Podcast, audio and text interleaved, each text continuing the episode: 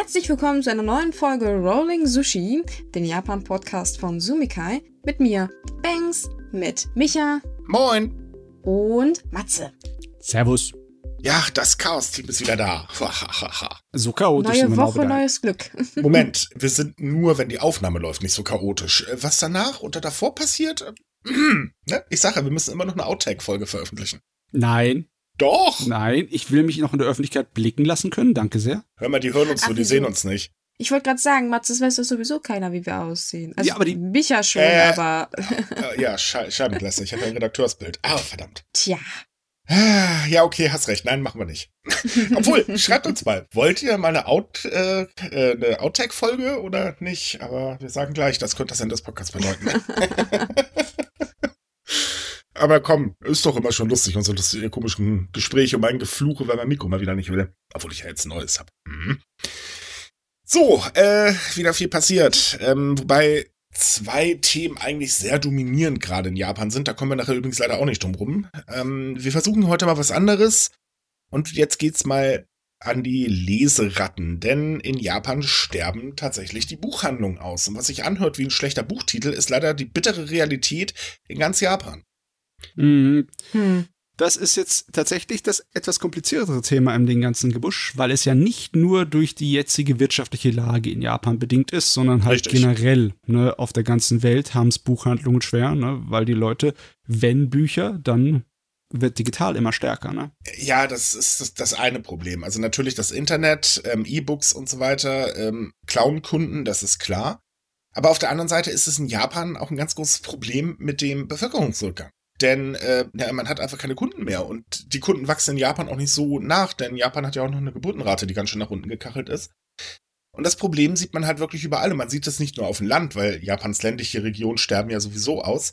Nee, man sieht das auch tatsächlich in Tokio. Und äh, laut ähm, Zahlen der Japan Publishing Organization for Information, Infrastructure and Development äh, gibt es derzeit nur noch 11.952 Buchhandlungen in Japan. Und das ist ein ordentlicher Rückgang von 30 Prozent gegenüber 2012. 30 Prozent ist wirklich sehr heftig. Ja. Hm. Und das Schlimme daran ist halt auch, dass auch die Gemeinden einfach gar nicht daran denken, ihre Buchhandlung zu unterstützen. Ähm, es ist halt so, dass ähm, sehr viele Menschen halt sagen, Leute, Buchhandlungen gehören einfach zu einer offenen und, ähm, ich sage jetzt mal, gemütlichen äh, Einkaufsstraße. Ähm, gut, wir könnten vielleicht auch selber einkaufen gehen, was ja viele leider nicht tun. Aber auf der anderen Seite sind halt Gemeinden dann da, die dann sagen, naja gut, wir haben zwar Bibliotheken und Schulen, holen unsere Bücher aber aus Grußhandlungen. Äh, ähm, äh, also sprich, ähm, wenn man sie lokal kaufen würde, würde das schon mal helfen. Und das Problem ist, oder macht sich halt auch bemerkbar, wenn man zum Beispiel in die Stadt äh, Tateyama schaut. Äh, da ist mich eine Buchhandlung oder die einzige Buchhandlung 2015 geschlossen worden und seit Januar wird fieberhaft ein neuer Betreiber gesucht. Man findet bloß einfach keinen. Hm. Da will keiner das Risiko eingeben. Ja. Ne? Trotz Subventionsangeboten und sonstige Unterstützung. Hm. Hm. Na, es ist auch schon, denke ich, wie gesagt, eine schwierige Situation. Ich meine, wenn man nach Deutschland guckt, ist es, glaube ich, nicht besser. Ich glaube, seit Pandemie hat sich der Verfall der Buchhandlungen bei uns auch nur noch weiter beschleunigt. Also ich glaube, so viele haben wie schon lange nicht mehr zugemacht. Was ich schade finde, weil ich finde, Buchhandlungen Nee, tatsächlich, haben ähm, irgendwas... also so wie ich das bekomme, ist der Buchverkauf in der Pandemie oder während der letzten zwei Jahre deutlich gestiegen. aber also auch- Buchhandlungen. Ja, doch, tatsächlich. Bei einigen, also äh, laut Branchenverband, sch- also zumindestens, so wie ich das jetzt äh, ähm, noch im Kopf habe, ich habe jetzt nicht äh, das äh, vor mir gerade liegen, aber tatsächlich sind die Verkäufe stationär ein bisschen höher äh, hochgegangen. Ähm, aber allgemein sterben bei uns auch Buchhandlungen, also das muss man leider auch sagen. Wobei man auch ganz ehrlich sein muss, viele Buchhandlungen, die wir hier in Deutschland haben, sind unglaublich kreativ da drin, Kunden ein tolles Einkaufserlebnis zu bieten, weil sie halt ja nicht nur Vorlesungen oder so machen, sondern sie kommen halt mit ganz vielen Aktionen äh, durch die Gegend und ich mag, also ich persönlich mag diese kleinen privaten Buchhandlungen, jetzt nicht die großen, weiß ich nicht, Meierische oder was es da alles gibt, ähm, weil die haben auch noch einen ganz besonderen Charme. Aber ja, auch bei uns ist natürlich ähm, das äh, Internet und halt natürlich auch E-Books extrem auf dem Vormarsch und es gibt ja noch so die Kleinigkeit wie Amazon, nicht? Ja. Ja, das ist, ja. Ich meine, es gibt einige Buchhandlungsketten, die so eine kleine Drogeriemarkt mitmachen, ne? wo du dann hier, ich weiß nicht, wenn du in Italia reingehst, dann siehst du immer Seife, die du kaufen kannst oder so ein Unsinn. Aber das ist in Japan, so wie ich mich dran erinnern kann, nicht unbedingt der Fall. Ah, ist aber mittlerweile auch auf dem Vormarsch. Ist auf dem Vormarsch, ne? Ja, ja also ich mein, tatsächlich lassen sie sich immer mehr einfallen, damit halt überhaupt noch Kunden vorbeikommen, aber ganz ehrlich, wegen Büchern gehen die wenigsten, glaube ich, noch in die Buchhandlung und das ist halt sehr schade. Ich also ich bin auch, halt ein großer ja. Liebhaber von gedruckten Buch. Ich hasse E-Books. Ich weiß auch nicht warum, aber ich kann die Dinger nicht lesen, auch wenn ich ein E-Book wieder habe. Aber es ist echt nicht meins. Ich finde, ein Buch muss in der Hand liegen und schwer sein. Dann passt das. Ich meine, ich habe jetzt mittlerweile meinen Frieden mit äh, elektronischen Büchern geschlossen, aber ich habe immer noch über 2500 im Haus. Sehr viele Bücherregale. Ja, du, ich habe meinen Frieden auch mit elektronischen Büchern ges äh, geschlossen. ich lese sie halt einfach nur nicht. Ich besitze auch tatsächlich einige, weil äh, man bekommt ja mal immer hier so ein, ne, da hast du mal ein Buch, da hast du mal ein Buch. Ja, ja es ist einfach nicht meins. Also, ich weiß nicht, da fehlt mir halt irgendwas. Ja, ich bin altmodisch, ich gebe es ja zu. Ich kann auch verstehen, dass man E-Books halt mag, äh, gerade wenn man jetzt zum Beispiel eine kleine Wohnung hat. Also, ich könnte hier keine 2000 und Bücher hinstellen. Ähm, also könnte ich schon, aber dann wüsste ich nicht mehr, wie ich noch zu meinem Computer kommen sollte. Hm. Aber ähm, was ich ja gar nicht verstehe, ist, warum kauft man seine Bücher bei Amazon? Es geht also, schneller. Ich kann bei Amazon mir heute ein Buch bestellen und es ist morgen da und ich muss ja. nicht mal Versand dafür bezahlen. Ich kann heute in der Buchhandlung ähm, ähm, Buch direkt kaufen oder es bestellen und es ist am nächsten Tag da. Ja. Kommt drauf an, weil. Nur ich muss vor die Tür gehen. Uh, gefährlich. ich meine, in einem großen Ballungszentrum wie Tokio ist das, müsste man eigentlich meinen, dass die Leute äh, genauso wenig Stress haben, wenn sie rausgehen, mal kurz an der Bücherhandlung vorbeizulaufen. Es ist nicht so, dass die nächste weit weg wäre, mhm. aber der Rückgang ist in Tokio besonders bemerkbar, ne? Ja. Hm, Seltsamerweise. Ja. Es ist wirklich eine Art und Weise, der Wandlung, die nicht immer 100% nachvollziehbar ist. Logischerweise im Moment, wir sind in einer wirtschaftskrisischen Situation und Insolvenzen steigen an, ne? Und äh, Geschäfte machen zu im Großen und Ganzen mehr als davor. Mhm. Aber der Rückgang beim, äh, bei den Bücherhandlungen ist ja extra groß, ne? Definitiv. Also ich finde es mhm. halt sehr schade und ich breche jetzt mal eine Lanze für die äh, kleinen Buchhandlungen, liebe Leute, ganz ehrlich, wenn ihr den nächsten Buch kaufen wollt, geht da einfach mal hin. Der Charme ist einfach unschlagbar. Oder wenn ihr Manga kaufen wollt, was weiß ich. Ja, ich frage mich auch sowieso, dass die Manga-Käufe das nicht abfedern. Wir hatten in den letzten Jahren einige Erfolgsgeschichten bei den Mangas. Das ist unglaublich. So Sachen wie Tokyo Rangers, der innerhalb von einem Jahr irgendwie 20 Millionen Bände zugelegt ja, hat in seiner. Mangas werden halt zum Beispiel auch in Japan immer mehr digital gelesen. Ja, klar. Und ja, wobei bei halt Mangas verstehe ich es tatsächlich sogar mehr, weil wir haben hier fortlaufende Reihen und ich weiß nicht, nicht jeder hat den Platz, weiß ich nicht, sich 26 Bände von einer Reihe in die, ins Regal zu stellen. Da kommt 26 ist noch nix, ne? Ja, Wie viel hat One Piece gerade? Manga braucht echt viel mehr Platz als einfach normale Bücher, ne? So dezent, ja. ne? Ja, es ist, es ist halt schade. Also, wie gesagt, ich hoffe nicht, dass Buchhandlungen komplett aussterben. Übrigens, die japanischen Buchhandlungen haben teilweise auch ein sehr interessantes Feeling, äh, besonders wenn da so knorriger Verkäufer da sitzt. ich bin mal in einer reingeraten, ach, war das ein Spaß. Ähm, aber es ist halt einfach schade. Und ja, ich finde halt auch, sie gehören eben einfach zu lebendigen, ähm, zu einer lebendigen Stadt dazu, weil ohne Buchhandlung eine Stadt, das geht gar nicht. Nee. Eben. Der das Meinung stimmt. bin ich definitiv. Irgendwie, das braucht man halt, ne? Und einfach ja. für den Charme. Ganz genau. So, ähm, weil du gerade schon das Thema Insolvenzen angesprochen hast, auch da geht in Japan gerade die Zahl gewaltig nach oben und zwar der erste Anstieg seit drei Jahren.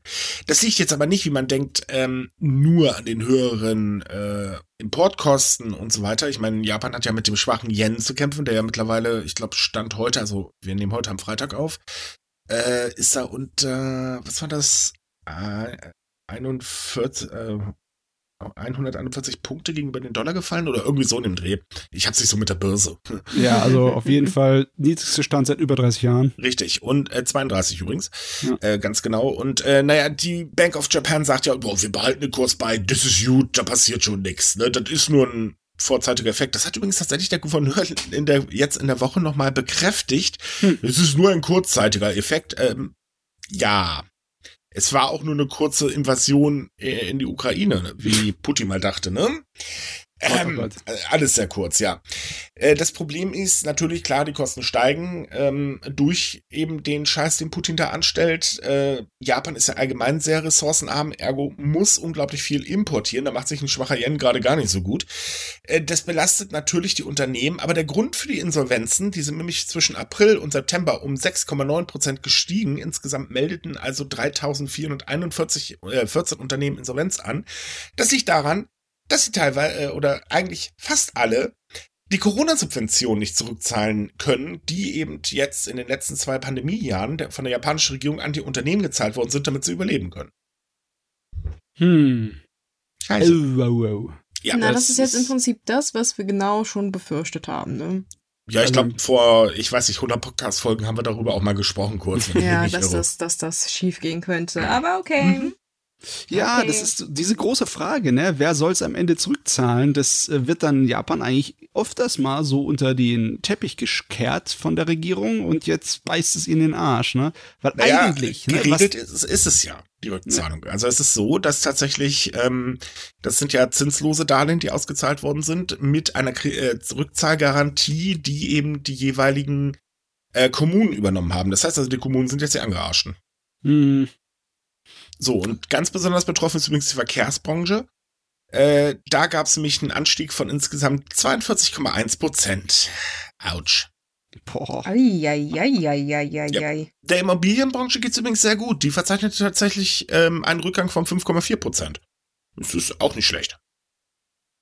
So, das ist natürlich nicht gut, wenn man sich die, die äh, Lage für die Umwelt äh, da irgendwie vor Augen führt, ne? Wenn die Verkehrsbranchen für den öffentlichen Verkehr so einen heftigen Rückgang haben und dann halt aber bei den privaten Automobilen es nicht so wirklich kriselt, dann ist es, ne? Man will es ja Mhm. andersrum haben eigentlich, ne? Eigentlich ja, aber das läuft wohl gerade nicht so gut. Ich meine, es ist kein Wunder. Also auch in Japan steigt ja die Inflation immer schneller an. Japan ist zwar noch nicht so stark davon betroffen, wie jetzt zum Beispiel wir hier in der EU oder eben in der USA oder so. Aber auch da macht sich das immer mehr bemerkbar. Es soll ja jetzt ein ganz dickes Wirtschaftspaket auf den Weg geschickt werden. Weiß zwar noch keiner, wie es bezahlt wird, weil ist ja nicht so, dass Japan total verschuldet ist, aber pff, die sagen ja nichts. Äh, und dazu kommt, dass halt die Maßnahmen, über die jetzt schon gesprochen wird, äh, da schlagen sich Experten gerade schon wieder ähm, die Köpfe gegen die Wand und meinen halt, Leute, bitte vorher mal nachdenken. Dankeschön. Weil die werden wahrscheinlich ihr Ziel verfehlen, aber immerhin, man versucht's, also das muss man ja sagen. Was man übrigens auch versucht hat, und jetzt kommen wir wieder zu meinem Lieblingsthema, ist die Zahl der Corona-Infektionen in Japan irgendwie in Schach zu halten.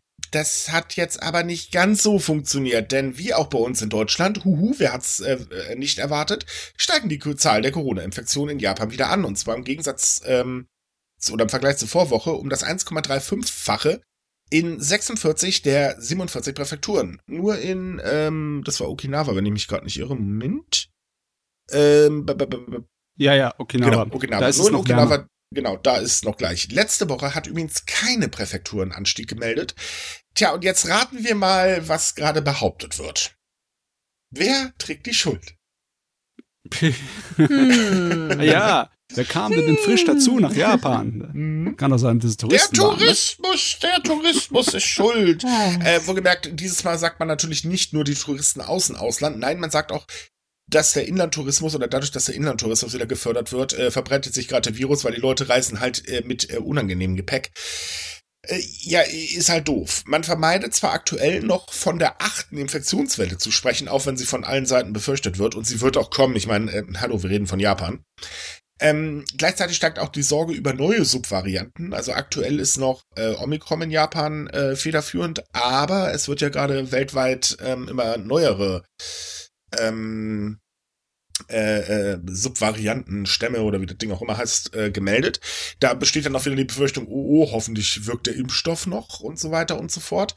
Und man geht ja noch davon aus, dass man im Winter mit Corona und der Grippe zu kämpfen hat. Äh, da hat man ja auch schon Maßnahmen beschlossen.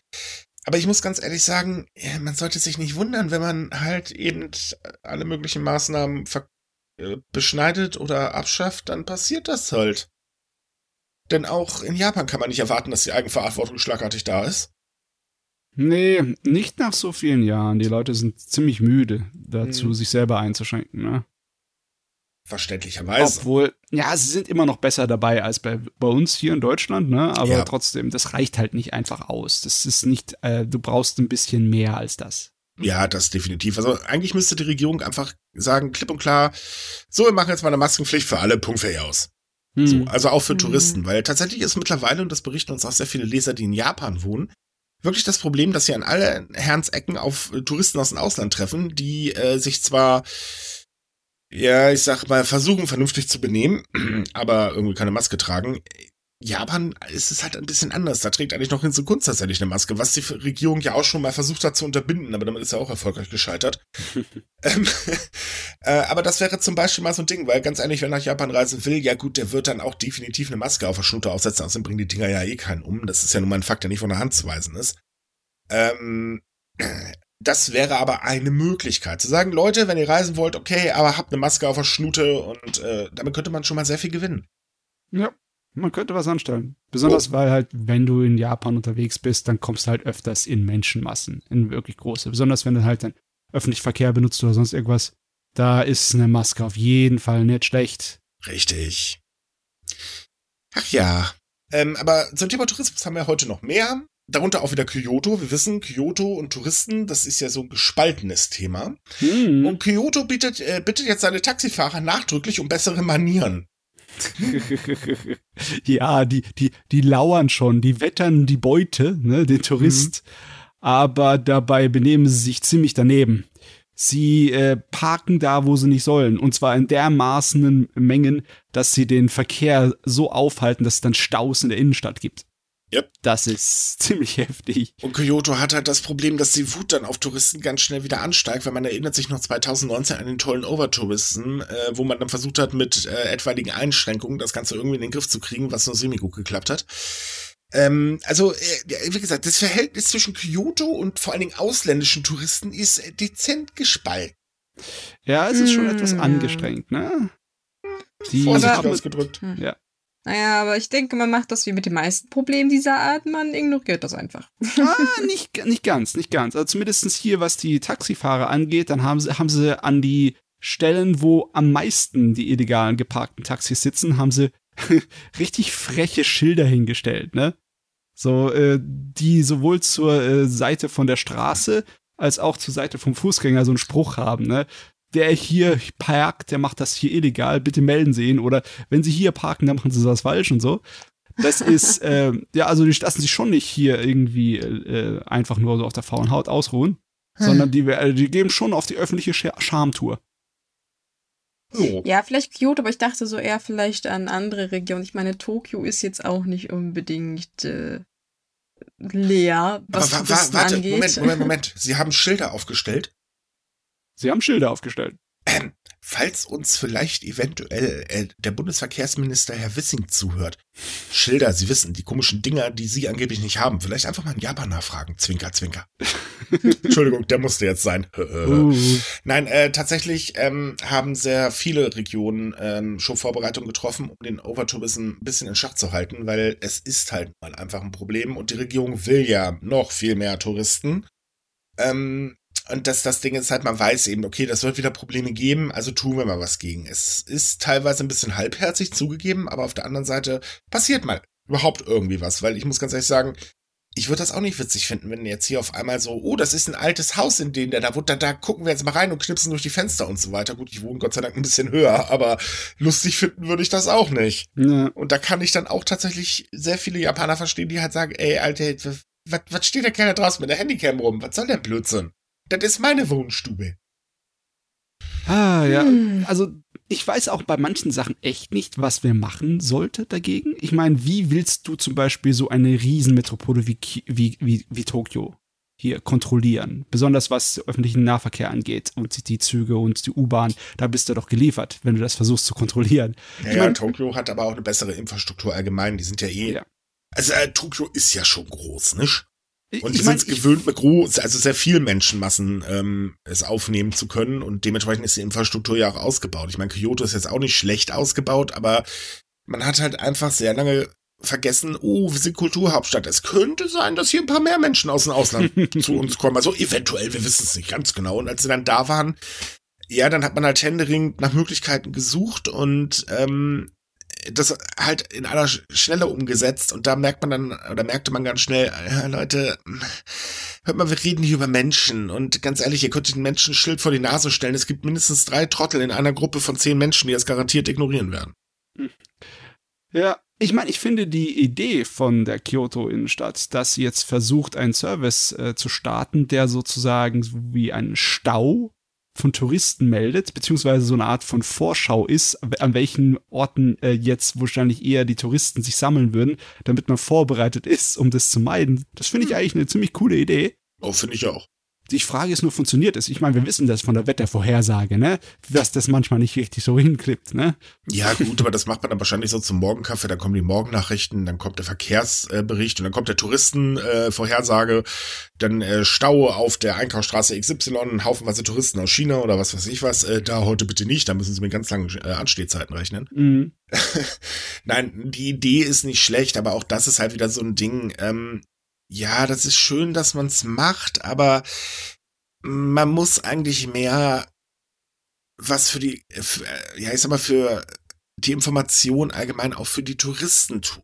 Weil das Problem ist halt, es ist ja alles nur so, so eingestampft lokal, mal ganz doof gesagt. Ich meine, wir hegen ja Kontakt zu eigentlich jeder Präfektur und auch zu ganz vielen großen Städten.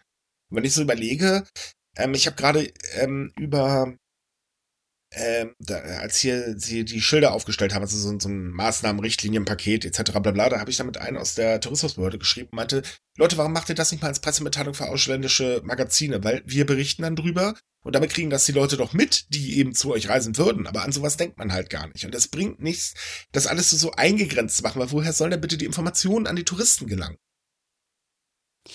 Gut, ja. klar, durch Webseiten wie uns ist schon logisch, aber äh, wir kriegen auch nicht alles mit, weil das ist teilweise mit Japan verdammt schwierig.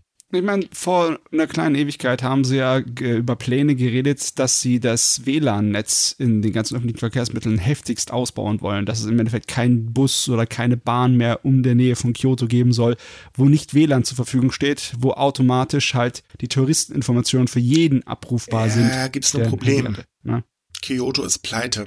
Ja, das ist das Problem. Ohne Geld kannst du nichts bauen. Das wissen wir schon äh, ne, seit Anbeginn der Mensch, äh, seitdem der Mensch denken kann. Gut, das ist noch nicht lange, aber trotzdem wissen wir es. Obwohl, ich glaube, er hat mittlerweile auch wieder damit aufgehört. Ich bin mir da noch nicht ganz so sicher. Hm, ja, du weißt, ich habe ich heg nicht mehr so viel Hoffnung in die Menschheit, aber das, äh, der Zug ist halt abgefahren. Aber trotzdem, um das halt vernünftig zu steuern, muss man eben einfach auch äh, Touristen informieren. Und das geht halt einfach nicht. Und man kann denen jetzt natürlich nicht irgendwie ein dickes Regelwerk bei der Einreise in die Hand drücken. So, wo wollen sie denn überall hin? Zeigen sie mal her und dann, das sind da die Regeln, das sind da die Regeln, das sind da die Regeln.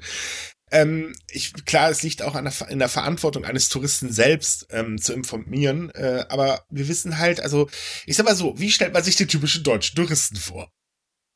Also jetzt mal abgesehen von äh, Tennissocken und Badelatschen und so ein Kräse, das findet man in Japan wahrscheinlich nicht. Aber das Typische ist doch, man beharrt ein bisschen auch seine eigene Kultur durchzusetzen, ne? Also das gute Schnitzel etc. bla bla. Ähm, und die informieren sich dann aber auch nicht. Das ist halt nur ein ganz kleiner Teil, der halt großes Interesse hegt, sage ich mal, und jetzt nicht so der 0815-Tourist. Und die muss man halt erreichen. Ansonsten funktionieren solche Maßnahmen schlicht und ergreifend einfach nicht. Hm, ja, ja. Hm. Ich frage mich, wie das jetzt läuft, wenn es wieder losgeht, weil klar, ohne viel Geld werde sie wahrscheinlich nicht allzu viel machen können. Also, ich sag mal so, da werden wir wahrscheinlich die nächsten Monate drüber berichten. Ich mich interessieren besonders die Zahlen ähm, für diesen Monat, äh, was die Einreise angeht. Im September ist die Einreise von Ausländern ja deutlich gestiegen, Touristen allerdings immer noch recht wenig. Und äh, dieser Monat, ich glaube, das dürfte sich gewaltig ändern, weil Japan füllt sich langsam wieder. Ja, überrannt werden sie wahrscheinlich am Anfang noch nicht. Besonders weil es halt jetzt Herbst und äh, dann später Winter ist, das wird erstmal ein bisschen ruhiger bleiben. Da haben sie noch ein bisschen Schonzeit, wo sie na, sich einfallen na, lassen müssen. Das würde ich jetzt nicht so sagen. Es haben viele drauf gewettert, einfach, oh, ich will wieder nach Japan. Ähm, und sollte China seine No-Covid-Politik fallen lassen, äh, dann kannst du Gift aufnehmen, dass das ganz schnell wieder ganz, ganz voll wird. Hm, China und die No-Covid-Politik. Da hört man eigentlich bisher immer nur dasselbe, von wegen, wir halten dran fest, aber. Nee, es wird tatsächlich gerade drüber nachgedacht. Das war so der Stand heute. Echt? Das wäre ja. was wär mir neu, wow. So, aber weil wir gerade ganz viel über Touristen quatschen, ähm, Japan hat ja ein wirklich super tolles Bahnnetz. Ähm, also jetzt mal von den Schnellzügen abgesehen, das ist ja eigentlich eher so, ich will von A nach B, aber wenn man halt die Landschaft genießen will, da bietet Japan auch unglaublich viel. Ähm, darunter auch Luxuszüge und einer ist der Seven Star in Kyushu. Das ist also wirklich ein Luxuszug vom Feinsten im wahrsten Sinne des Wortes. Das ist eigentlich so die Mutter aller Luxuszüge. Und der Gute wurde jetzt renoviert und ist jetzt wieder auf den Schienen. Ähm, mit noch mehr Luxus, kann man sagen. Man erhebt auch den Anspruch, einen noch hochwertigeren Service anzubieten. Dafür wurde die Anzahl der Kabinen im Zug von 14 auf 10 reduziert. Es gibt jetzt eine Teestube und einen schönen Salon und so weiter. Also wirklich, es sieht wahnsinnig toll aus. Ähm, dazu natürlich exklusives Essen und, und, und, und, und. Kann ich jeden Bahnfan äh, Fan wirklich empfehlen, äh, wenn er denn bereit ist, bis zu 1,7 Millionen Yen, das sind so 11.753 Euro, für ein Ticket auszugeben. ähm. Ja, man, in Japan, wo man den Hightech-Zug gewohnt ist, ne, der aussieht wie ein Raumschiff, ne, mit mhm. dem Shinkansen. Wenn man an teure und schnelle Züge denkt, ist das Ding hier logischerweise nicht so, sondern komplett retro. Es hat sogar so eine Optik, die eher aussieht wie so ein Edellimousine, weißt du, mit so einem richtigen mhm. äh, Lüftungsgrill vorne drin, die er wahrscheinlich gar nicht braucht. Ja, Lüftung muss sein. Ja. Und das Ding ist aber, ich habe schätzungshalber, als ich den Artikel geschrieben habe, auf die Buchungsseite vom Seven Stars äh, geguckt. Und siehe da, die Fahrten für dieses Jahr sind alle schon weg. Ausnahmslos alle. Das ist aber auch ein hübsches Ding. Also ich meine, stell dir mal vor, du, du machst eigentlich keinen Urlaub, du gehst nur arbeiten, dann kannst du dir auch sowas mal gönnen, ne? Ich meine. Äh, naja, wie gesagt, wenn das Kleingeld äh, gerade rumliegen hat äh, oder so, dann. Ähm, mhm. ich meine, es ist aber auch was anderes wie eine Fahrt auf zum Beispiel einem Luxus-Kreuzfahrtschiff äh, oder sonst etwas, ja. wo du dann halt Pool und sonst was hast. Das hast du hier halt hier halt nicht. Du musst halt schon Züge lieben, ne? Sonst bist du geliefert. Es lohnt sich aber auch tatsächlich in Japan, äh, einfach mal so mit Bummelzügen zum Beispiel durch die Gegend zu reisen. Man kann einfach viel mehr entdecken, als äh, wenn man sich jetzt einfach so in so Shinkansen setzt oder sowas. Ähm, klar, man ist langsamer unterwegs, also deutlich langsamer unterwegs, aber man entdeckt halt einfach auch Plätze, auf die man ansonsten nie gestoßen wäre. Und man kann viel besser ähm, auch die Landschaft genießen. Und äh, was die Landschaft angeht, ich meine, da ist Japan in großen Teilen echt unschlagbar. Hm. Ach ja. Dann haben wir im Vergleich die Deutsche Bahn dazu. Nein, nee, nee, nee. Diesen Vergleich wollte ich jetzt nicht ziehen. Weil ganz mal, ehrlich. Wir haben, wir haben auch sowas gar nicht bei uns, gell? So nee. ein Luxusbahnunternehmen, das einen eigenen Edelzug betreibt, oder? Das hat, also ich meine, das kannst du drehen und wenden, wie du willst. Wir könnten auch sagen, dass wir ein Luxusbahnunternehmen sind an Betracht der Preise, aber das ist halt Interpretationsfrage. Meine Güte. Leute, wieso vergleicht ihr jetzt eigentlich die japanische Bahn mit einem. Dagegen kann doch sowieso keiner anstinken. Das ist so. Sind wir doch mal ehrlich. Ja. also dieser Vergleich ist jetzt wirklich gemein. Nee, nee, nee. So, nee, nee, nee. Ähm, weil wir ja vorhin noch über die Geburtenrate gesprochen haben. In Japan ist die Geburtenrate ja jetzt mittlerweile auf dem absoluten Tiefpunkt mal wieder angekommen. Also es ist im ersten Halbjahr diesen Jahres sind ja so wenig Kinder wie noch nie auf die Welt äh, gekommen in Japan. Es wird auch immer weniger. Klar, Japan hat einige Probleme. Es ist halt teuer. Äh, Kindererziehung allgemein ist teuer. Eine Geburt ist schon schweineteuer. Ähm, dann das Problem, äh, naja, man hat nicht viel für ein Kind, weil man halt ständig nur am Ackern ist und meistens reicht es nicht mehr, wenn nur der Mann arbeiten geht und die Frau ist also das typische Familienbild, was so einige, ich sag mal, etwas älter denkende Menschen noch im Kopf haben, nicht?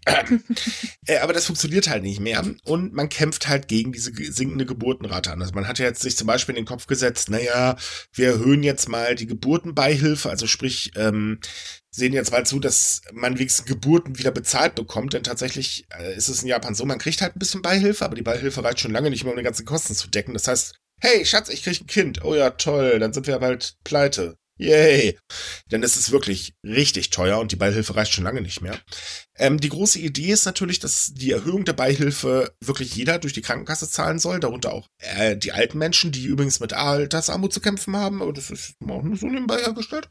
Hm. Ist also auch nicht gerade der beste Plan und da gibt es so Pläne wie, man will ja unbedingt ähm, die äh, äh, Betreuungsangebote ausbauen. Äh, auch eine schöne Idee, aber funktioniert halt auch nicht so ganz gut, weil ja, wir nehmen ein bisschen Geld in die Hand. Also zum Vergleich ähm, mit den Verteidigungsausgaben, da nimmt man extrem viel Geld in die Hand. Dagegen ist das, was man bei der Kindererziehung und so weiter reinsteckt, äh, ja, ähm, ja, Naja. Ja, und es löst ja auch nicht das grundlegende Problem. Das grundlegende Problem, genau. dass es unattraktiv ist, in Japan Kinder zu bekommen, weil es echt schwer ist, sich das leisten zu können. Ich meine, nicht nur von der Geburt, nicht sondern überhaupt von Erziehung. Ne? Richtig, und es gibt noch einen anderen Grund. Der andere, oder es gibt sogar noch zwei andere ich meine, viele Frauen sagen halt, ey, liebe Männer, ihr habt einfach ein viel zu altes Familienbild. Ich möchte auch was in meinem Leben beruflich erreichen, also mhm. möchte ich arbeiten gehen und nicht ein Kind in die Welt setzen und dann zu Hause äh, vom Herd stehen und so weiter.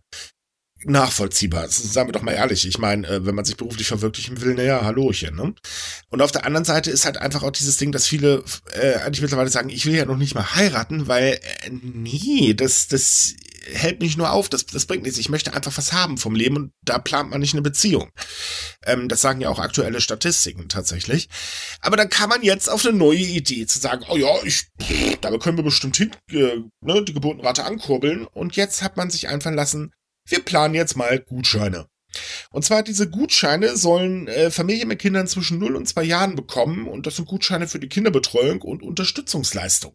Das wird garantiert helfen. Hm. Also im Endeffekt so eine nicht wirklich eine Kindergelderhöhung, weil man kann es ja nicht einfach für alles benutzen. Das ist ja nicht einfach nur so ein Geld. Vorsichtig ausgedrückt ne? ist es halt mal wieder ein Tropfen auf dem verflucht heißen Stein und das, was die Regierung seit Jahren durchzieht.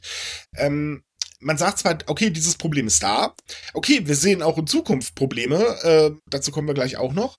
Aber ja, wir, wir wissen, wir müssen was tun, aber wir machen ja. Ja, es wir, wir machen so, halt, aber nicht wirklich viel. Und ab da hört es dann halt wieder auf. Und das ist eben das Schlimme daran. Du kannst es dir bildlich vorstellen. Immer wenn so ein Problem herkommt, dann nimmt die Regierung ein paar Büschel Geld und schmeißt sie dagegen. Ja. Ne? Weil, das, das, ist ein ganz gutes Bild, ja. Ja. ja. Äh, logischerweise ändert es das äh, Grundproblem nicht. Das ist genauso, wenn du Löcher in dem Boot hast und du stopfst sie nicht, ne? Sondern tu es einfach nur Pflaster drauf machen. Das hebt kurz, aber dann wird's auch wieder weg, äh, weicht's durch und geht ab. Ne? Richtig, ganz genau. Und äh, das funktioniert so halt einfach nicht. Man müsste, also klar, mit bisschen Geld um sich werfen ist vielleicht gar keine so schlechte Idee, aber man verkennt halt seit Jahren das Hauptproblem. Das Hauptproblem ist halt ein gesellschaftliches Problem. Und da müsste man ran. Es müsste eigentlich wirklich eine komplette Transformation der Arbeitswelt in Japan geben. Die gibt es aber einfach nicht, weil äh, ja, wie soll ich mir das jetzt sagen? Wenn Konservative was zu sagen haben, dann ändert sich in der Regel eigentlich nichts. Dann versucht man immer das alte System zu halten. Dass aber die Bevölkerung sich ändert, was eigentlich auch bekannt sein sollte, weil das ist einfach normal, das rafft man halt einfach nicht. Und ähm, da findet dann auch einfach keine äh, Änderung statt. Und diese müsste aber dringend kommen, damit das Kinderkriegen wieder attraktiv wird. Ja, ja sowas wie eine Vier-Tage-Woche, die jetzt an einigen Ecken der Welt äh, immer wieder ausprobiert wird oder nachgefordert wird. Ja, noch nicht ne? mal zwangsläufig, aber es würde eigentlich schon reichen, mal zu sagen, okay, verdammt nochmal, jetzt äh, äh, hebt endlich vernünftig die Löhne an, dann kann vielleicht die Frau, die sagt, okay, ich würde gerne Hausfrau sein, ich meine, sowas gibt's ja auch, mhm. dann auch wirklich zu Hause bleiben und Hausfrau sein. Und äh, das Problem ist halt, in Japan stagnieren ja die Löhne seit Jahren. Ähm, da passiert ja schlicht und ergreifend einfach nichts. Es gab jetzt letztes Jahr ein bisschen Lohnerhöhung, das hat die Inflation aber schon dreimal aufgefressen. Ja. Ja, super. So, und es gibt ja haufenweise Probleme durch eben diese immer geringer werdende Geburtenrate. Also wir wissen, der Arbeitskräftemangel ist wirklich schlimm in Japan. Ähm, das merkt man an allen Ecken und Enden. Hey, das kriegen wir übrigens auch gerade in Deutschland schon zu spüren. Dann hat man aber in Japan noch das Problem, naja, gut, wir holen jetzt Leute aus dem Ausland, die uns hier ein bisschen aushelfen, aber behandeln sie dann auch ehrlich gesagt wie ähm, ne, Menschen zweiter Klasse. Ja, das ist ja alles eine tolle Idee, aber dass da keiner nach Japan kommen will, ist auch irgendwo klar.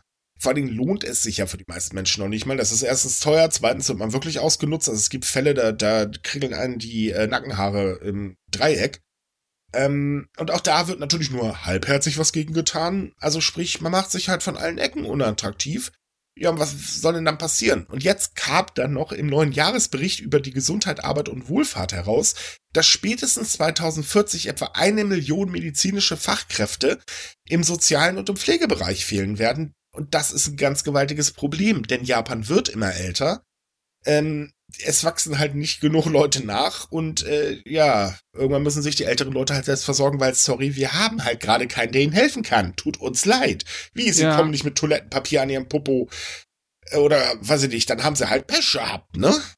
Der Unterschiede zwischen Obwohl. älteren und jüngeren Leuten wird dann teilweise in Japan zu sehr ignoriert. Mhm. Weil jüngere Leute geben anders Geld aus. Jüngere Leute generieren anders Geld als Leute über 50 und sowas. Richtig. Das ist eine andere Art und Weise, wie Einfluss auf die Wirtschaft und das gesamte Gefüge zu haben. Und da hat halt Japan dann jetzt einen riesengroßen Mangel an jungen Leuten. Ne? Jupp. Außerdem hat Japan noch ein ganz anderes Problem. Japan hat eine Kultur geschaffen, ähm, die kristallisiert sich hier bei uns in Deutschland übrigens auch immer mehr raus. Ähm, die Uni ist einfach unglaublich wichtig. Ich meine, ganz ehrlich, schaut euch einfach mal aus Spaß an. Da gab es, glaube ich, bei Arte eine Doku, wenn ich mich nicht irre, über die Uni in Tokio.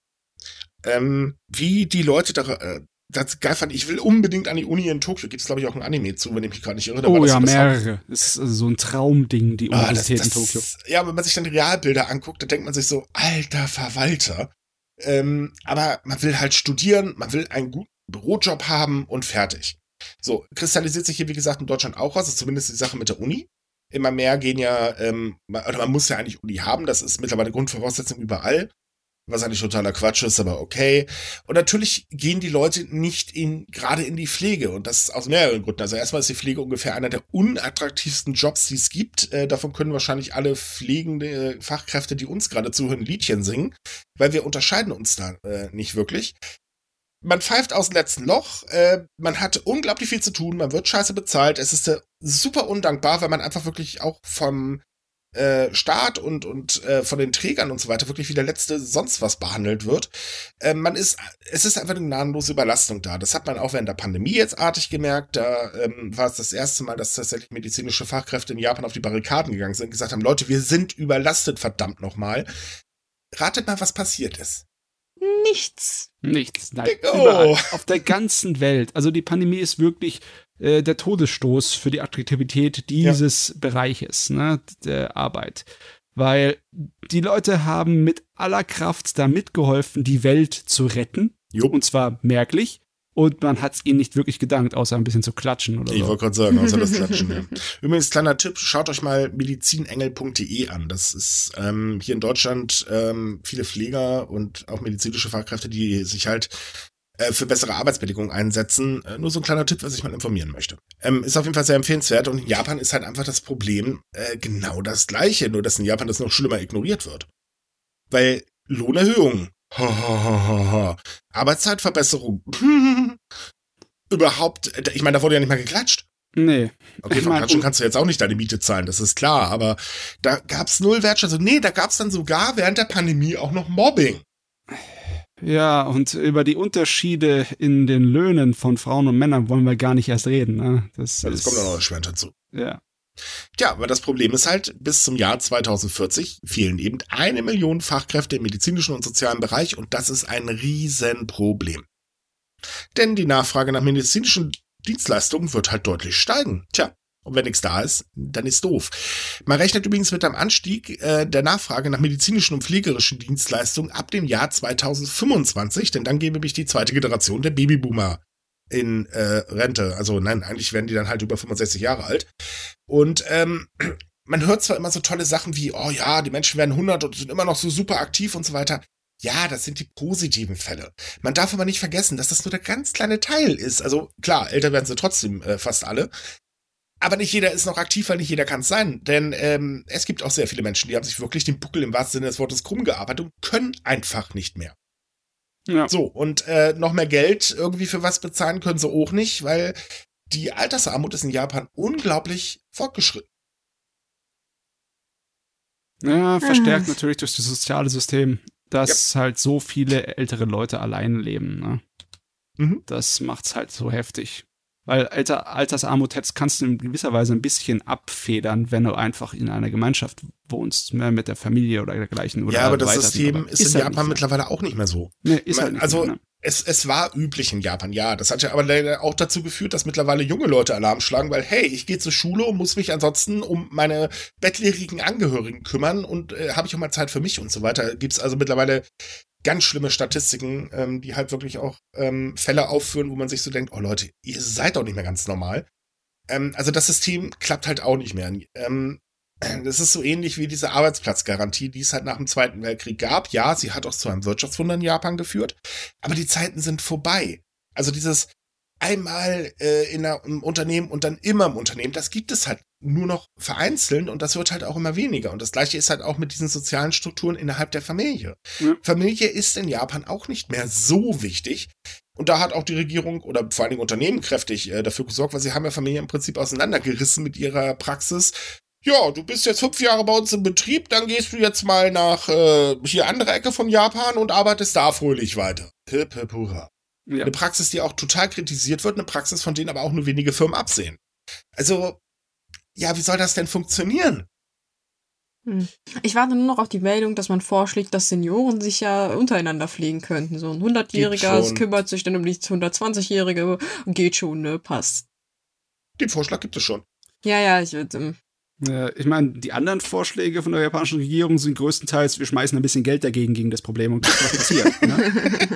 ja, ja. Das ist, aber jetzt mal ohne Witz, das ist allgemein übrigens ein Problem in der Politik. Das ähm, hatten wir bei der Wahl äh, zum neuen Premierminister. Ähm, da wurde ganz viele Experten wirklich, Leute, wir haben hier mal alle eure Aussagen äh, geprüft. Und ganz ehrlich, ihr schmeißt wirklich super Geld um euch. Problem ist, ihr sagt nie, woher es kommen soll. Nur mal, um das jetzt mal in Relevanz zu setzen. Japans Schulden sind mehr als doppelt so hoch wie die eigentliche Wirtschaftsleistung. Äh, damit ist man dann erfolgreich eins der höchst verschuldeten Staaten der Welt und unter den G7 sowieso der verschuldetste. Und man tut überhaupt nichts dagegen. Man hatte zwar gesagt, ja, bis 2025 sehen wir zu, dass wir die Schulden abbauen. Und was ist passiert? Ähm, lass nachdenken. Moment, kurz, warte, ich sag's euch gleich, gleich kommt's und, und äh, nichts. oh doch, ist schon was passiert. Viele Konjunkturpakete. Ah ja, stimmt. Man hat, man hat halt um einiges mehr Geld rausgeschmissen und damit ja. sind wir jetzt auch beim aktuellen Konjunkturpaket. Ja. Also, das Konjunkturpaket soll aktuell 20 Billionen Yen umfassen. Das ist schon mal eine schöne Hausnummer, das sind so 200 und was zerquetschte äh, Milliarden Euro. Ähm, allerdings gibt es innerhalb der LDP Stimmen und die sagen, naja, also 30 Millionchen, äh, Billionchen sind aber besser. Ähm, 20 Millionen sind 100 und was zerquetschte, so war das, egal. Jedenfalls, ähm, äh, es müssten halt 30 Millionen sein, denn wir müssen halt äh, das Defizit zwischen ähm, äh, im Handel und so weiter natürlich irgendwie ausgleichen. Das sind so ungefähr 15 Milliarden, äh, 15 Billionen Yen, die man so jährlich da so zusammensammelt. Äh, ja, das ist alles eine ganz tolle Idee. Äh, das Problem ist jetzt ein bisschen vielschichtig. Auf der einen Seite ist erstmal die Frage, wie zur Teufel wird das finanziert? Man denkt aktuell darüber nach, Gelder aus dem letzten Haushalt zu nehmen, äh, die man halt nicht genutzt hat. Und natürlich über Staatsanleihen. Das ist beim schwachen Yen nicht ganz so eine gute Idee. Also funktioniert nicht ganz so gut, sagen wir es mal so rum. Das heißt, die Schulden werden auf jeden Fall weiter steigen und steigen.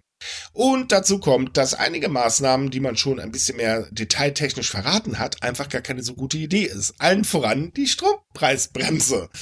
Denn da kam man auf die dusselige Idee zu sagen, jo, das Geld geben wir halt direkt den Versorgern und dann können sie das an den Kunden weitergeben. Also wirklich können das an die Kunden weitergeben. Es war das Originalton können. Auf Nachfrage eines Reporters, wie wär's denn mal mit muss, kam nur ein, das können wir denen nicht vorschreiben. So. Ah. Ja. Jetzt ah. spiele ich mal einen ganz normalen Stromanbieter. So, ich bin halt ein typischer Versorger, ich bekomme Geld vom Staat. Ich habe sowieso gerade Gewinnprobleme, meine Aktionäre und Beteiligungen und so weiter motzen rum. Was mache ich wohl mit dem Geld? Hm. Genau das, was eigentlich alle möglichen Experten befürchten. Man nutzt das Geld für sich, gibt aber die Sache nur minimal an die Kunden weiter. Das heißt, es wird eigentlich kein riesiger Effekt geben. Also sowieso ein minimaler Effekt. Und dann gibt es noch ein anderes Problem. Wie will man das eigentlich regeln? Denn, naja, ähm, also Japan hat sehr viele Versorger, aber auch sehr viele Tarife. Das ist gar nicht so einfach. Und bei der Gaspreisbremse wird der ganze Spaß noch schlimmer, denn im ländlichen Gebieten sind eigentlich Propangasflaschen äh, üblich. Mhm. Ähm, da ist es noch nicht so mit Hausgasanschluss und so weiter und so fort. Und da weiß man auch nicht, wie will man das da eigentlich regeln. Also, das ist alles tolle Idee, mal wieder super gut durchdacht, aber nicht zu Ende gedacht.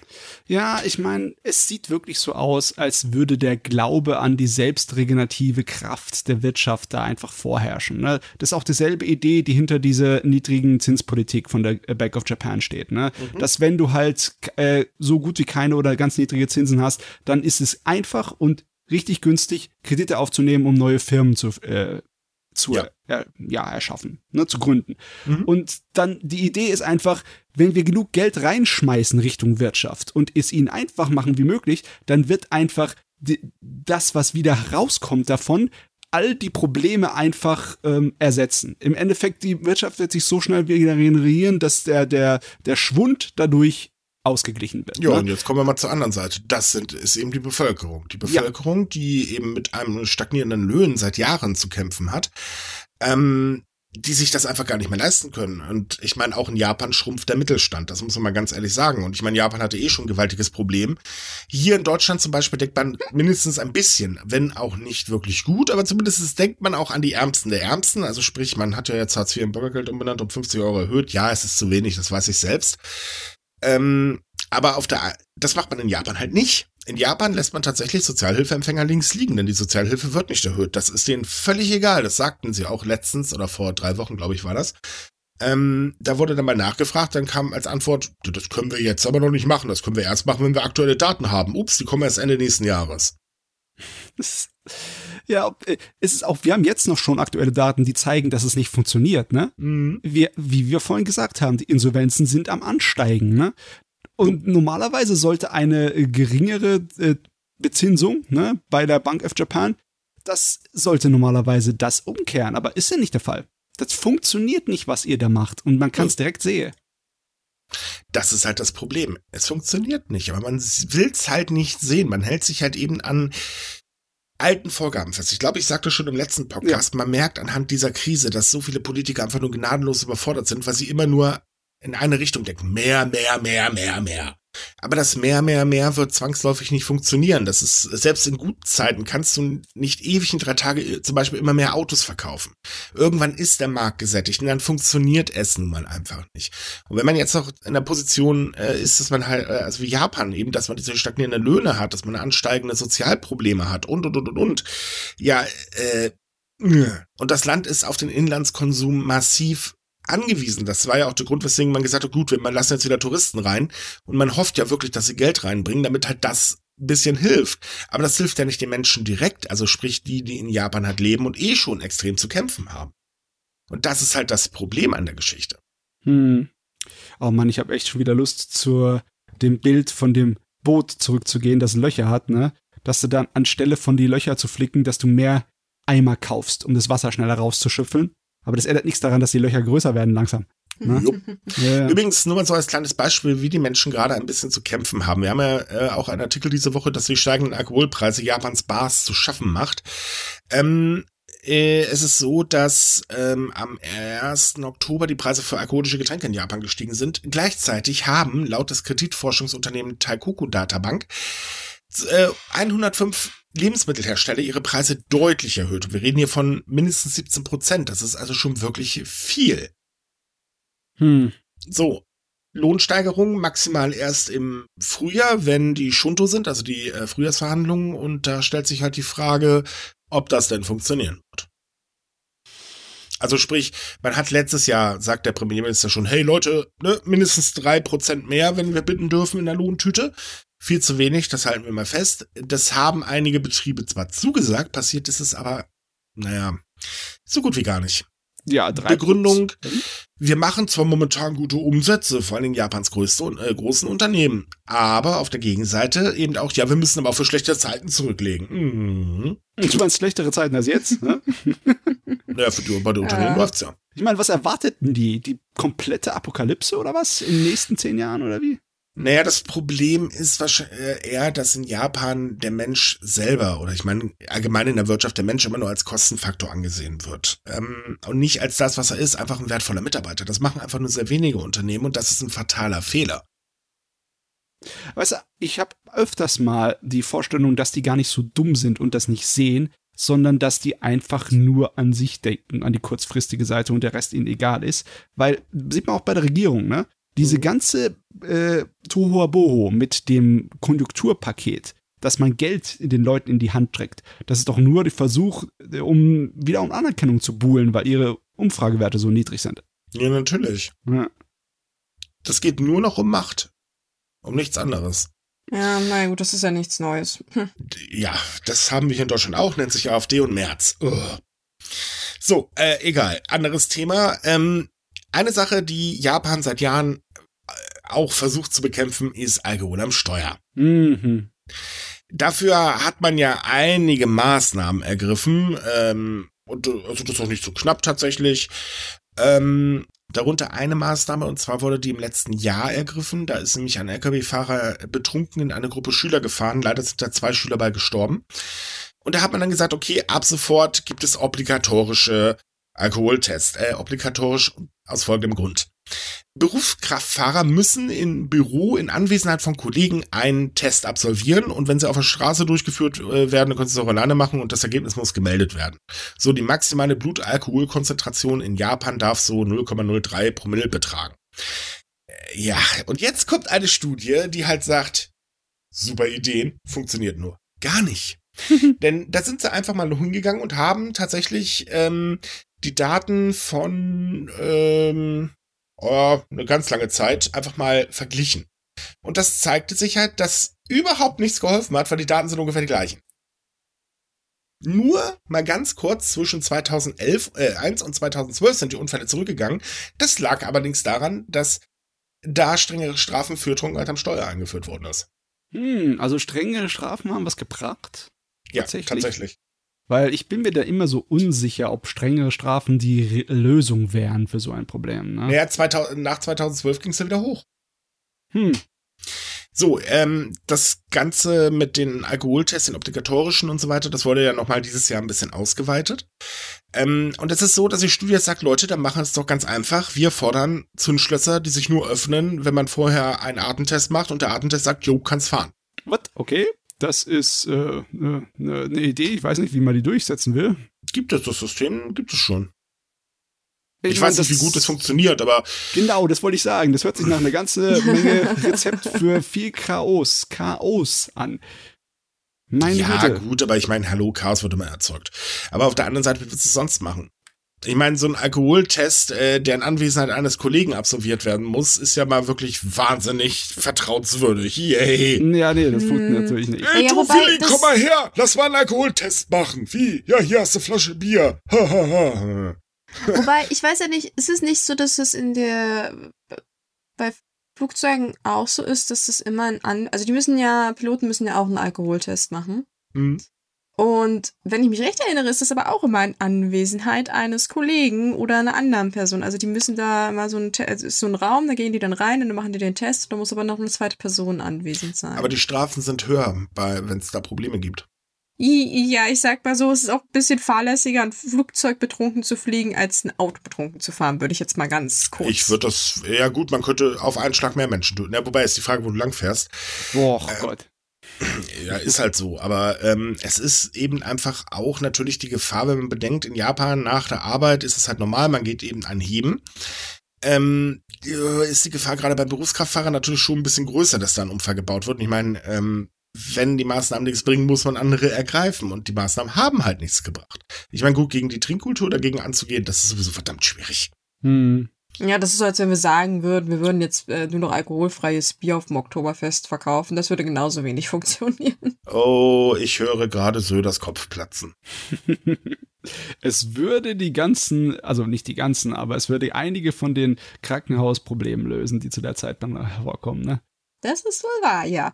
Na, aber nochmal, um auf das zurückzukommen, naja, das ist aber halt wieder dieses Problem, dass äh, das so eine Situation ist, wo man halt ausprobieren muss, was funktioniert. Weil manchmal reicht es halt wirklich aus, irgendwie härtere Strafen durchzuführen. Manchmal halt muss man sich was anderes einfallen lassen und manchmal muss man ganz kreativ werden. Eben, Fakt ist, zu 100 Prozent wird man Unfälle definitiv nicht vermeiden. Nein, nee, es nee. wird immer irgendwas passieren, ja. also. Hm. Leider, leider. So, kommen wir mal zu meinem anderen Lieblingsthema. Ja, es gibt wirklich Themen, die hasse ich, weil ich ständig drüber schreiben darf. Und es gibt so Sachen, da will ich gar kein Experte versehentlich werden. Mittlerweile, glaube ich, kann ich das schon runterbeten. Die Vereinigungskirche, auch liebevoll im Ausland Moon-Sekte genannt. Und es ist ja tatsächlich eine Sekte, auch wenn mir jemand letztens erklärt hat, dass es keine Sekte ist und man damit vorsichtig sein muss. Sorry, das Ding ist als Sekte eingestuft, ist eine Sekte, fertig. Ja, ich, ich möchte mal sagen, in der Schule haben wir auch äh, offiziell anerkannte, wiss, wissenschaftlich anerkannte Checklisten bekommen, um zu sehen, ob eine Organisation eine Sekte ist. Ja, Die christliche Religion ist definitiv auch eine Sekte. Also eigentlich da muss man jede, vorsichtig sein. Sind wir mal Sekten ehrlich. Ich wollte gerade sagen, eigentlich ist alles eine Sekte, aber egal. Ähm, jetzt ist es so, dass der japanische Premierminister tatsächlich ein bisschen den Kurs geändert hat. Jetzt gebe ich euch mal zehn Minuten Zeit, mal ganz kurz zu überlegen, warum wohl. Denn er hat jetzt gesagt, okay, äh, am Montag gesagt, okay, wir werden jetzt eine Untersuchung gegen diese Vereinigungskirche einleiten und die könnte tatsächlich zur Auflösung der Kirche führen. Also Auflösung ist eigentlich zu viel gesagt. Ähm, man könnte gerichtlich äh, am Ende sagen, okay, ihr müsst euch auflösen, ihr verliert jetzt alle Begünstigungen, aber sie darf natürlich noch aktiv sein. Mhm. So, und jetzt ratet mal, warum er das eingeleitet hat. Oh, eine schöne Sache hoffentlich. Ich hoffe, es war Druck von der Bevölkerung. Genau. Seine oh. Umfragewerte sind so dermaßen mittlerweile am Sinken und das Thema ist wirklich omnipräsent. Das ist echt überall. Egal mit welchen Menschen man gerade spricht, in welchen Bereichen.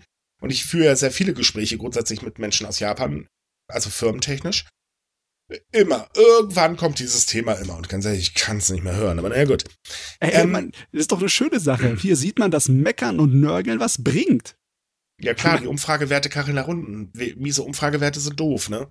Ja. Muss man Angst haben, dass man nicht mehr lange an der Macht ist. Ja, doof gelaufen. Dann kommt natürlich der Druck, aber wirklich ernst gemeint hatte das halt bisher nicht, weil Kishida hat unglaublich viel versprochen. Äh, ja, halbherziger ging's aber auch schon gar nicht mehr. Und das kam halt auch nicht so gut an und das merkt er jetzt langsam. Mhm. Nachdem er dieses ähm, die äh, Untersuchung angekündigt hat, gab es aber wieder Kritik, denn äh, er sagte auch, na ja, eine Auflösung, äh, diese, ne, das ist ja Religionsfreiheit und blau und so zum blub. Und am Mittwoch hat er dann nochmal sein Fahrwasser ein bisschen geändert, ist halt nochmal links abgebogen und hat dann die Hürden für eine mögliche Auflösung der, äh, dieser Sekte nochmal gesenkt. Das heißt, die mhm. Wahrscheinlichkeit, dass die Sekte tatsächlich aufgelöst wird, ist mittlerweile sehr hoch. Das ist, das ist eigentlich eine richtig schöne Nachricht, ist das. Genau. Ja, mal zur Abwechslung. Ja, haben die mal wenigstens irgendwas richtig gemacht. Wobei, noch haben sie ja nichts richtig gemacht. Sie haben nur angekündigt, dass sie was machen wollen. Naja, ich ja meine, er hat ja auch am Freitag der eigenen Untersuchung äh, über eben die Verbindung von LDP-Funktionären zur Vereinigungskirche auch erst fröhlich bestritten. Also man merkt halt, auf der einen Seite will er wegen den Umfragewerten, auf der anderen Seite versucht das natürlich den Leutchen in seiner Partei wieder recht zu machen. Also der führt gerade einen Affentanz auf. Das ist echt feierlich und das kommt natürlich gar nicht so gut in der Bevölkerung an. Denn da erwartet man tatsächlich ein hartes Durchgreifen. Ja, ja. also ich, ich hoffe, dass die Bevölkerung dann weiterhin hier ihre Unzufriedenheit bekundet, bis ja. diese Sache erledigt ist. Ne? Dass man nicht einfach so jetzt denkt, ach, jetzt hat er versprochen, was zu tun, jetzt ist alles wieder in Ordnung. Das wäre oh. unschön. Ja. Er hat ja schon vorher versprochen. Er hat ja gesagt, dass er durchgreifen will. Und dann hat er aber festgestellt, upsi, das Problem ist ein bisschen größer, als wir erwartet haben. Ja, das Problem war vor allen Dingen auch, dass er es immer peinlichst genau vermeiden wollte, dass in der Vergangenheit gewühlt wird. Also sprich, es ist halt halbherzig. Jetzt kam es raus, ups, ich muss was tun, aber die Vergangenheit lassen wir Vergangenheit sein, ne? das ist ja nicht gut. Klar, das hätte die Umfragewerte wahrscheinlich noch weiter runtergekarrelt. Ähm, aber damit kommt er halt aktuell nicht durch. Und ich muss ganz ehrlich sagen, ich stelle mir das so beim japanischen Politiker, und ich meine, die sind ja Weltmeister im unter den Tisch fallen lassen, gerade so vor wie, er sitzt an seinem Tisch und äh, kämpft dann da unten mit der Sache mit der Vereinigungskirche. Also weg da, weg da, hau doch ab. Also, das so, so, so ein kleiner Pfiffi von der Nachbarin. Ja, ja, genau.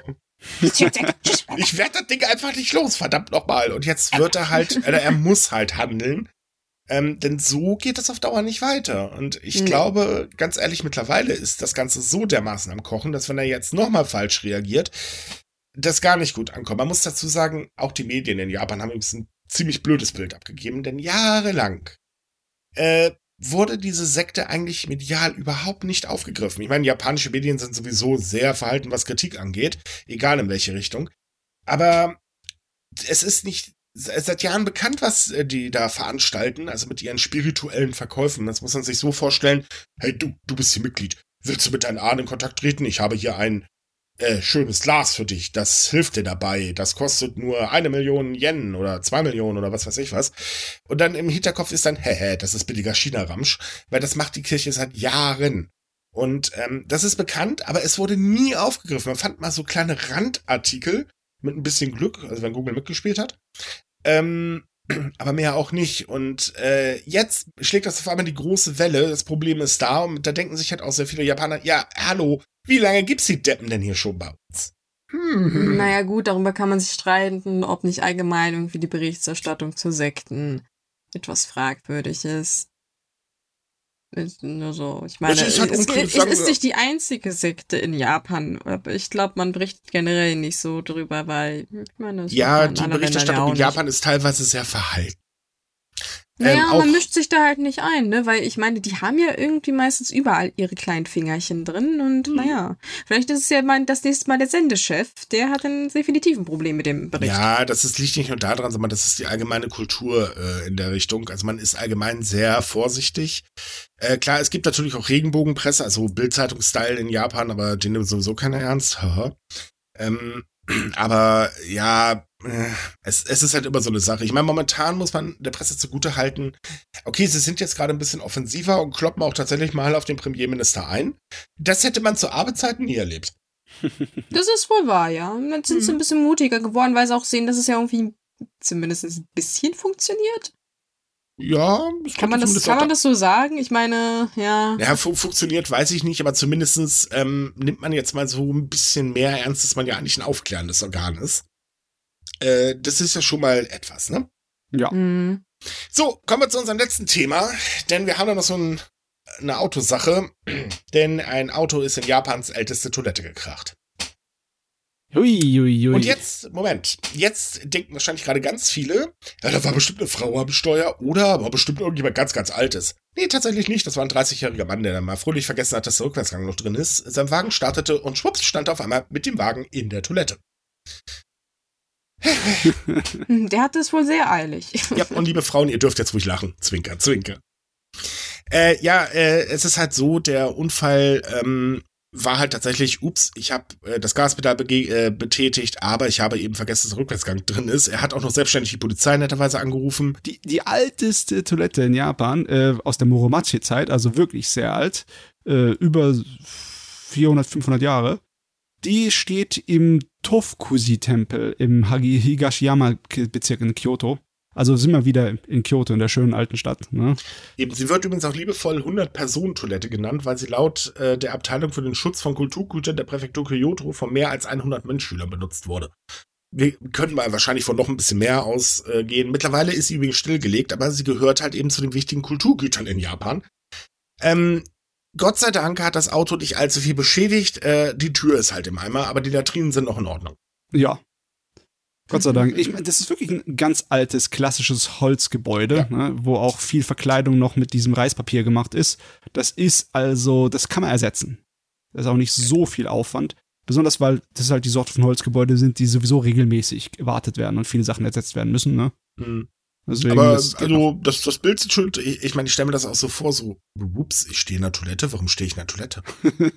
Was soll das? Ein Glück, dass sie nicht mehr in Benutzung war. Ne? Das wäre auch Ja. sehr lustig, wenn du da gerade auf der Toilette sitzt und das Auto fährt vor dir vorbei. So. Naja, sitzen ist da ein bisschen zu viel gesagt. Im Prinzip ist das ja eigentlich nur so ein Gebäude, wo du halt äh, links und rechts ein paar Löcher am Boden hast, ne? ja, Mehr ist das nicht. Also da ist nichts mit toller Popo, Dusche und so ein Krams. Sind das Latrinen, ne?